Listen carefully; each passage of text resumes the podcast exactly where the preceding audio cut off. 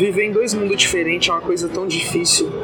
Ficar indo todo dia da periferia para o centro, do centro para a periferia, da pobreza para a riqueza, da negritude para a branquitude é tão, sei lá, estranho. Ver duas realidades tão diferentes, tão contrárias na sua frente, a dos privilegiados e a dos desfavorecidos, mexe muito com a sua cabeça, mano ver de onde você veio e ver de onde outras pessoas vieram, perceber que elas estão com anos ou séculos de avanço, vantagem em relação a você e aos seus. Tá sendo bem triste, bem difícil para mim lidar com tudo isso. O sistema não tá nem aí para nós, então a gente tem que correr atrás do nosso, porque infelizmente nada cai do céu não. Tô aqui para ajudar vocês do jeito que eu puder, na moral. Seja trocando uma ideia, ajudando a estudar, a procurar um emprego ou a divulgar o trampo de vocês. Sério, vamos se fortalecer. Vamos mudar a nossa realidade. É tudo nosso, caralho.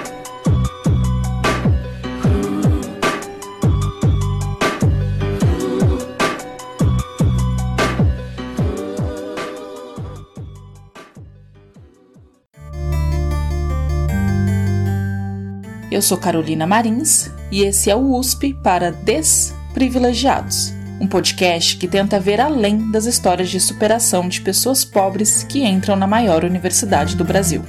Esse é o episódio 3. Somos acidentes sociais.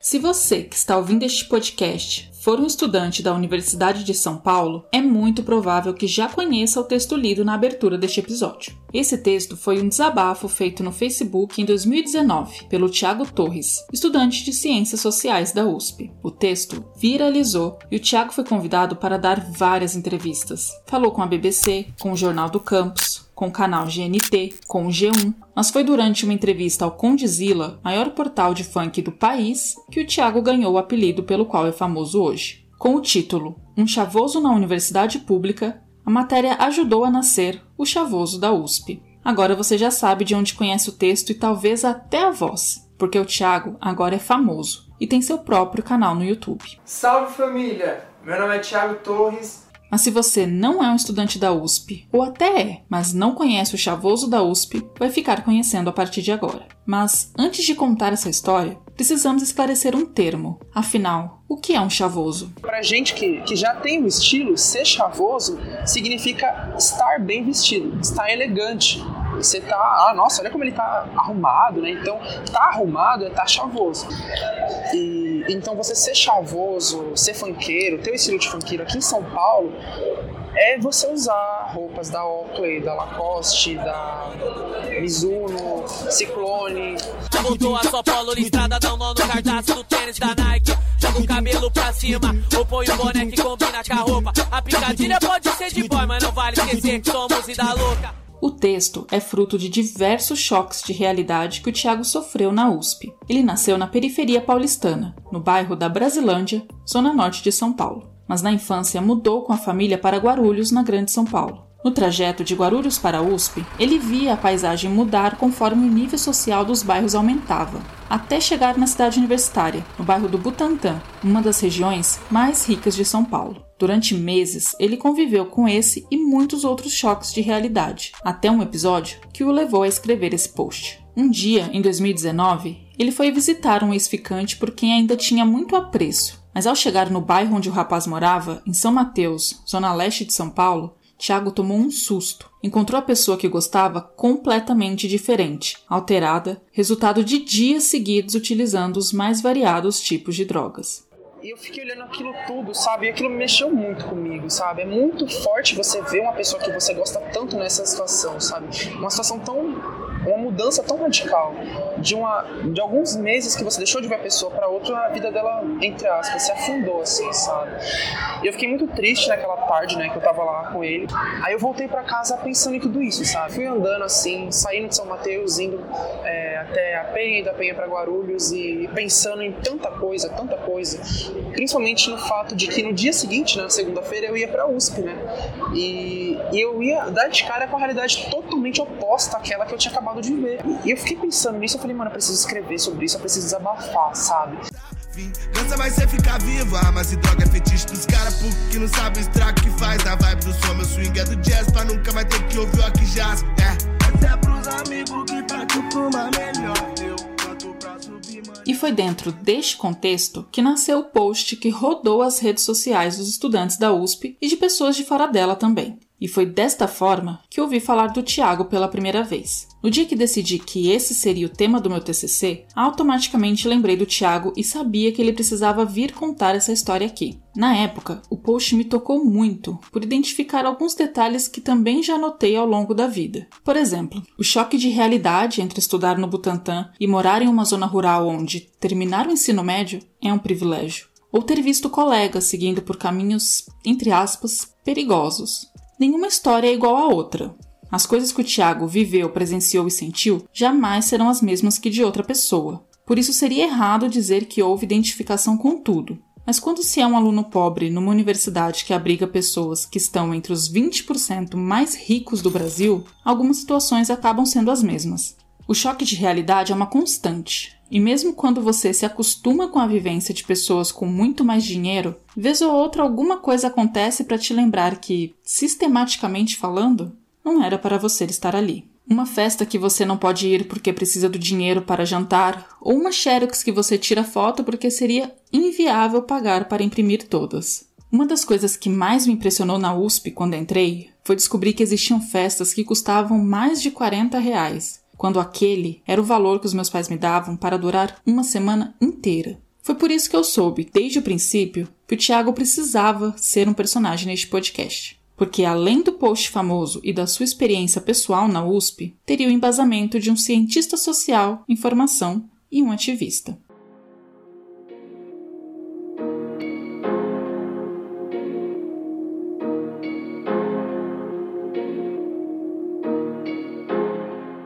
Nos episódios anteriores, eu me dirigi diretamente ao ouvinte que também é pobre e estuda ou pensa em estudar na USP. Mas nesse episódio, vou me dirigir especificamente a quem é estudante da USP que vem de classe média ou classe alta. Em algum momento você refletiu que poderia estar dividindo a sala de aula com alguém de uma realidade socioeconômica completamente diferente da sua? Uma realidade em que ter ou não dinheiro é uma questão presente e determinante em tudo na vida desta pessoa? Você que vem de uma família quase toda com ensino superior, já pensou que naquela sala poderia estar alguém que é o primeiro da família a ir para a faculdade? E que, para essa pessoa, ir para a faculdade pode trazer uma mudança completa de vida para toda a família? Uma mudança de destino, inclusive.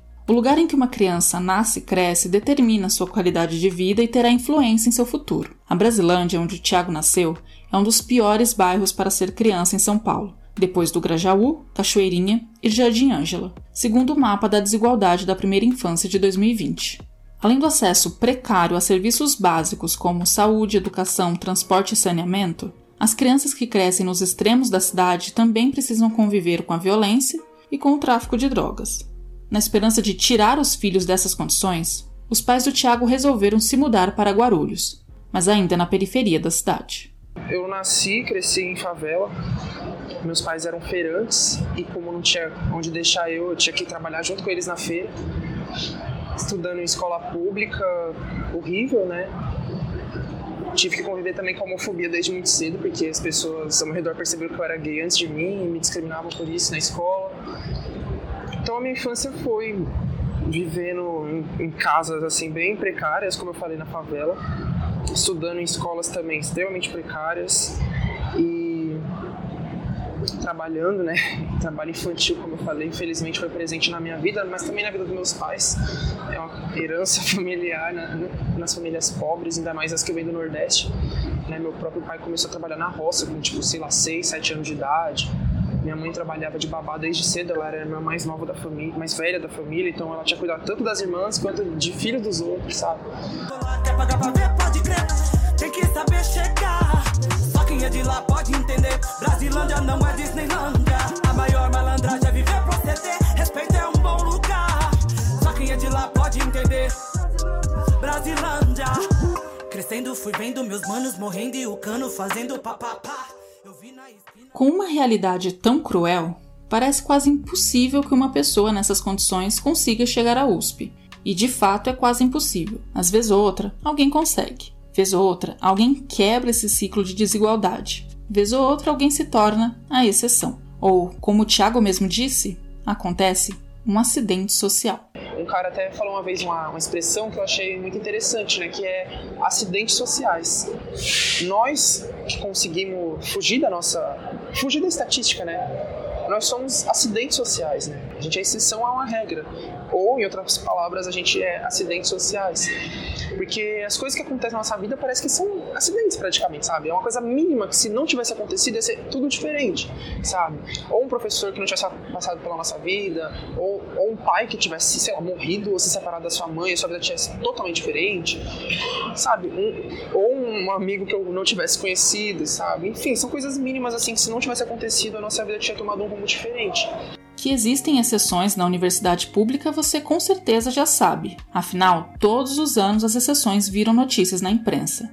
Mas você já refletiu o peso de ser uma exceção? Ou um acidente social? Ser a única pessoa da sua turma na escola que conseguiu chegar ao ensino superior público quando muitos dos colegas já foram vitoriosos só de terminar o ensino médio?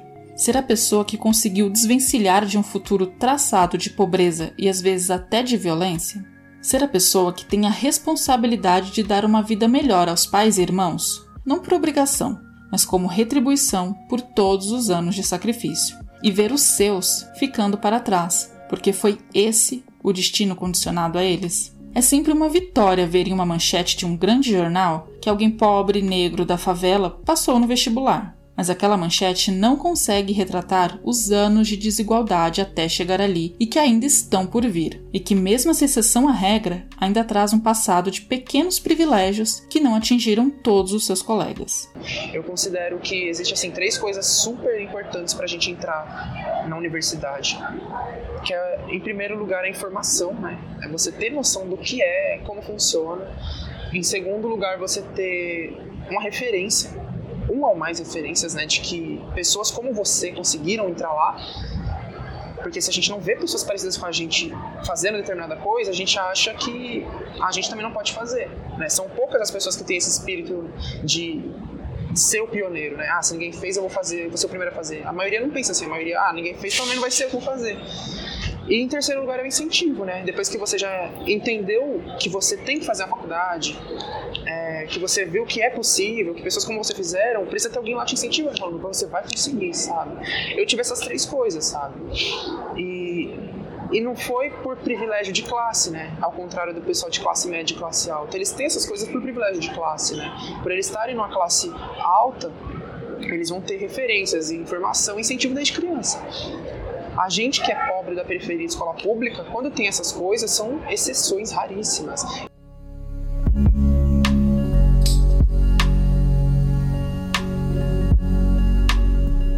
Mas nem sempre o Tiago teve essa consciência sobre quem é, de onde veio e a realidade social a qual pertence. Na verdade, por muito tempo, ele negou a sua realidade e tentou se encaixar em um modelo social adequado. A mudança para Guarulhos o aproximou de pessoas de classe diferentes da sua, pessoas com carro, casa própria e que passaram por escolas particulares, algo que ele nunca viu na Brasilândia. Neste momento, ele diz que começou um processo de distorção da sua imagem, um processo que até hoje ele considera violento.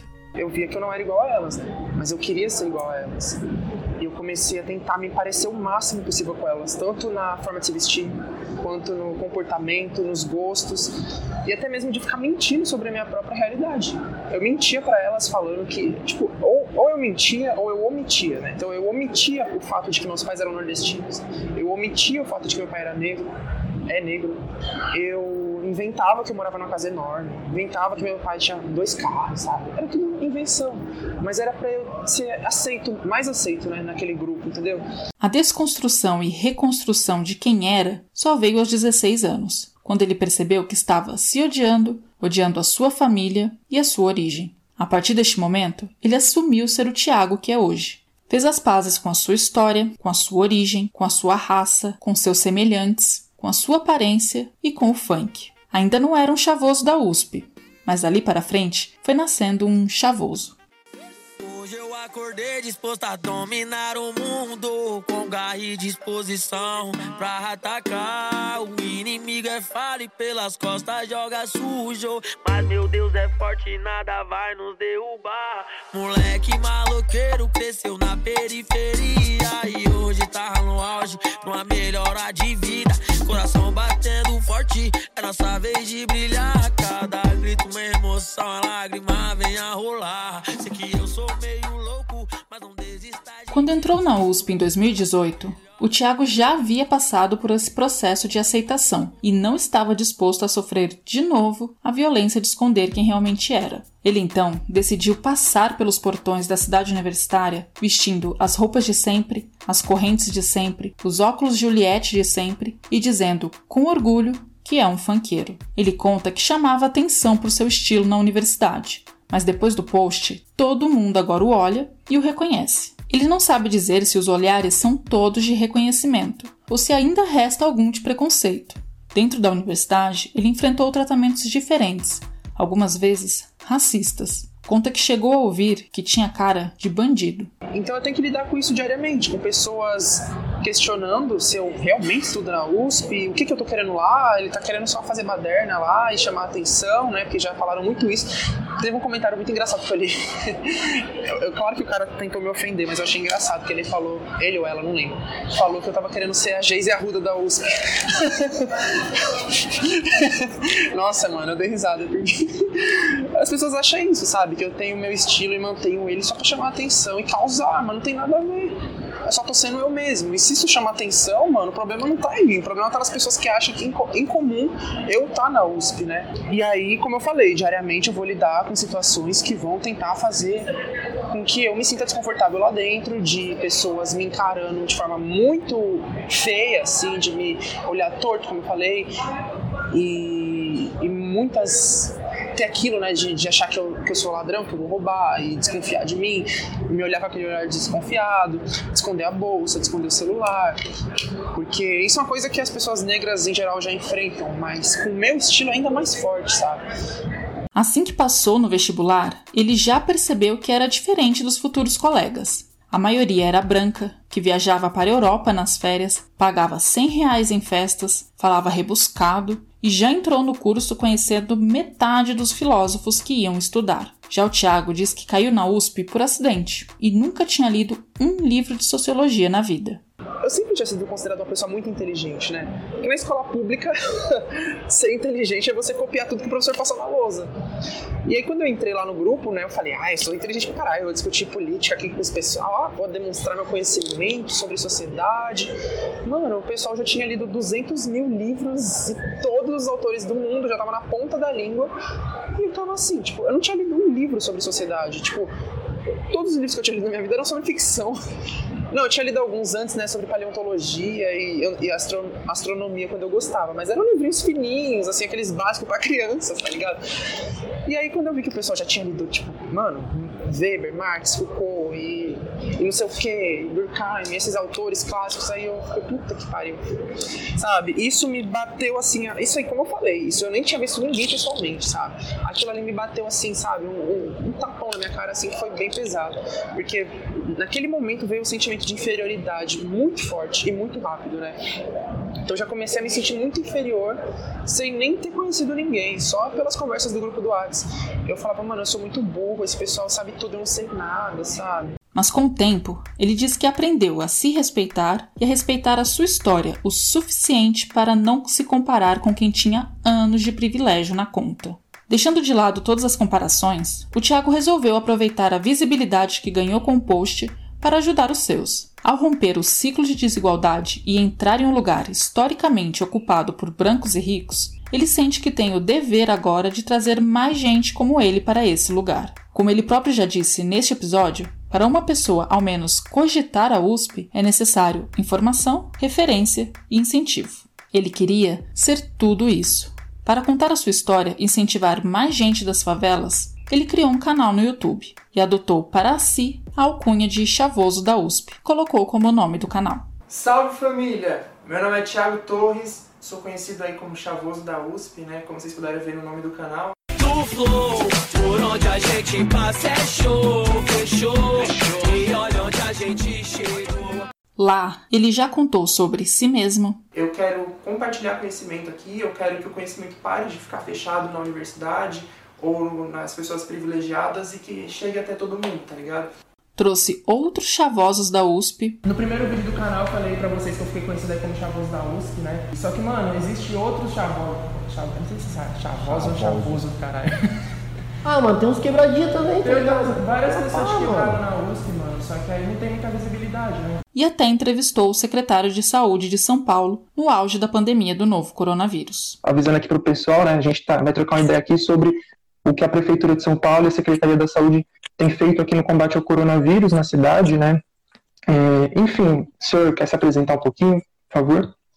Bom, eu sou o Edson Aparecido, sou o secretário municipal de saúde aqui na, na cidade de São Paulo. E você, truta, é imbatível. Que o tempo ruim vai passar, é só uma fase.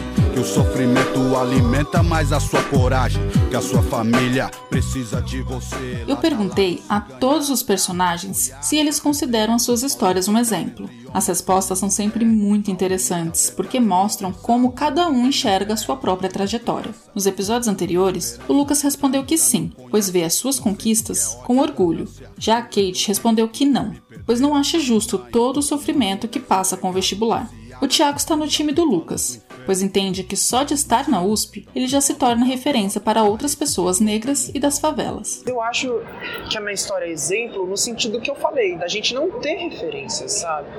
E eu acabei me tornando uma, querendo ou não, né? Qualquer pessoa que seja pobre, periférica, escola pública e entre numa universidade muito boa e não fique lá se achando, tipo, ah, eu sou fodão e tal, mas faça o que eu tô fazendo de, de me voltar pra, pra galera da quebrada e tentar dar esse empurrãozinho, esse incentivo, mano.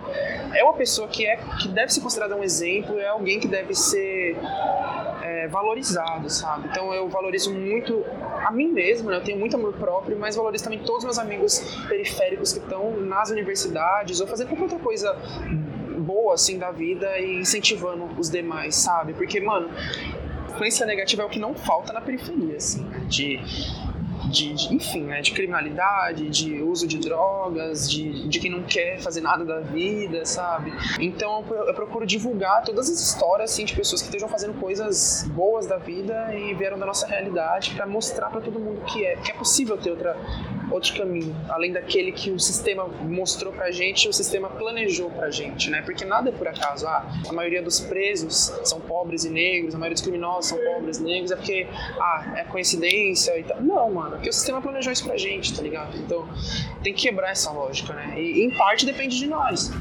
Plano do Tiago é ser professor. É para isso que está estudando ciências sociais, para voltar às suas origens e dar aulas em escolas públicas da periferia e também na Fundação Casa. Essa é uma ideia que eu tive mais recentemente, depois que eu fui na Fundação Casa pela primeira vez, fui convidado para dar uma palestra e eu gostei muito desse trabalho, de ter esse contato né, com o pessoal. Então, eu quero estar fazendo dois papéis né, com a minha formação. Em primeiro lugar, estar numa escola é, ajudando os jovens a não seguir por caminhos, entre aspas, errados e tentarem outras possibilidades de futuro. E ao mesmo tempo estar na fundação, onde tem jovens que já seguiram por esse caminho, mas agora é tentar resgatar eles e mostrar que existem outros caminhos para eles saírem desse, né, não se aprofundarem ainda mais e procurar alguma coisa melhor depois que sair de lá. Ele fala com entusiasmo sobre trabalhar na Fundação Casa. Ainda não pode ser professor lá, mas já foi convidado para dar várias palestras. Mas mesmo lá, ele precisou enfrentar preconceito pela sua aparência. Que uma vez eu fui dar palestra na Fundação Casa e toda vez que eu entro na Fundação Casa para dar uma palestra, eu tenho dificuldade para entrar porque os funcionários não acreditam que eu sou palestrante, né? E fica bugado. E um dia que eu fui sair, a mulher falou para mim: "Ah, pede pro coordenador te acompanhar, porque senão os seguranças vão achar que você é um menor que tá fugindo da fundação". E ela falou isso na maior graça, dando risada, e eu eu, eu não consegui falar nada, né? A gente sempre fica sem reação, mas eu pensei: "Mano, não tem a menor graça você virar pra uma pessoa com a minha cara, com a minha aparência, com o meu estilo, com a, com a minha raça, né? E falar pra mim que eu tenho cara de um detente, de um prisioneiro, de um criminoso que tá fugindo da fundação, sabe? É uma coisa bem ridícula, né? Mas é isso, existem estereótipos com a minha aparência e infelizmente não são os melhores. Mas eu, eu espero estar ajudando a quebrar isso. Eu acho que eu tô, porque cada vez que, que alguém olha pra minha cara e descobre que eu estudo na USP, que eu estudo é, que, enfim, já tá quebrando algum preconceito e é um tapa na cara da pessoa, né? Em 2014, quando eu estava me preparando para o vestibular da USP, li a seguinte manchete na Folha de São Paulo: Metade dos calouros da USP está entre os 20% mais ricos do Brasil. Isso significava que metade dos novos alunos da USP naquele ano tinham renda de mais de R$ 1.200 por pessoa da família. Pode não parecer muito, mas o que aquelas pessoas recebiam por membro da família correspondia a um pouco menos do que a minha família recebia ao todo, e é uma renda alta se comparada com a população brasileira como um todo. A mesma reportagem dizia que os alunos ingressantes daquele ano tinham ganhos duas vezes superiores aos da população brasileira de forma geral. Do outro lado da balança, de alunos menos favorecidos, os 10% deles tinham renda de, no máximo, 390 por pessoa da família. Em 2019, mais de 26% dos calouros tinham renda bruta superior a 10 salários mínimos, ou seja, mais de 10 mil reais em um país em que metade da população ganha menos de um salário mínimo. Esses dados são da Pró-Reitoria de Graduação, divulgados em reportagem do Jornal da USP. É por causa desses números que o Tiago quer ver mais negros, pobres e da periferia na universidade pública. Quer ser professor para mudar essa realidade. Mas por enquanto ele já se diz feliz de ver os seus pais orgulhosos de onde o filho chegou. Ser um assistente social é bastante triste, principalmente se você sabe que, com os incentivos certos, seus colegas também conseguiriam chegar até ali. Mas pelo menos serve de informação, referência e incentivo, segundo o próprio Tiago. Depois que eu própria passei na USP, muitos alunos da mesma escola que eu vieram me procurar e perguntar como que eu fiz. De acidente em acidente, quem sabe a gente não muda esses números ainda mais. Eu sou a única pessoa da minha família inteira que estuda na USP, assim, de todas as gerações possíveis, sabe? E, e talvez eu seja a única pessoa que meus pais conhecem que estuda na USP, sabe? Então, é doido demais, sabe? Não só meus pais, minha família inteira, né? Minha família toda me vê como estudante da USP, sabe? É o auge, assim, de certa forma, né? E eu tenho certeza de que, assim, modéstia à parte, isso é uma coisa que vai marcar minha família, assim, daqui pra frente. Né? Teve um... Ah, eu tive um tio, eu tenho um tio, eu tive uma, um, um parente que estudou na USP, sabe? Eu espero que meus parentes e descendentes também estudem, né? Cada vez mais. Mas, enfim, como eu falei, eu fui o primeiro, né? Então, uma coisa bem marcante. Passando o moço fogo, parado pobre louco. A marmita era 15, não tinha um real no bolso. Me ajuda, seu moço, respondeu virando o rosto. Vê quanto tá lá e vem me falar. Tô é se eu ficar com troco, louca vida louca. No próximo episódio, vamos conhecer a história da Lohane, uma estudante de odontologia da USP em Bauru, e cuja história me tocou de modo muito particular. A Lohane entrou na USP por incentivo da sua mãe, que é segurança no mesmo prédio. A história das duas inspirou a ideia para este podcast.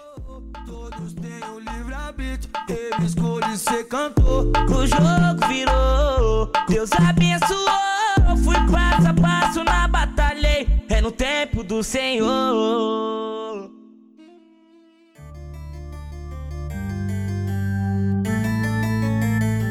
Esse foi o terceiro de cinco episódios da série USP para Desprivilegiados, um podcast que tenta ver além das histórias de superação de pessoas pobres que entram na maior universidade do Brasil. As músicas que você ouviu neste episódio foram Não Sei Rezar, de Jonga, Tá Patrão, de MC Guimê, Brasilândia, de Negrali, Dominar o Mundo, de MC Menor, A Vida é Desafio, dos Racionais MCs e Sou Vitorioso, de MC Lelé JP e MC Neguinho do Cacheta.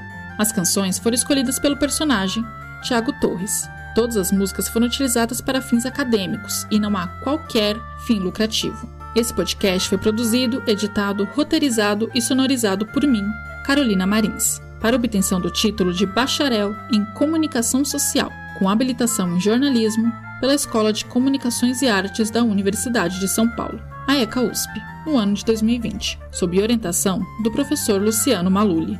Até a próxima!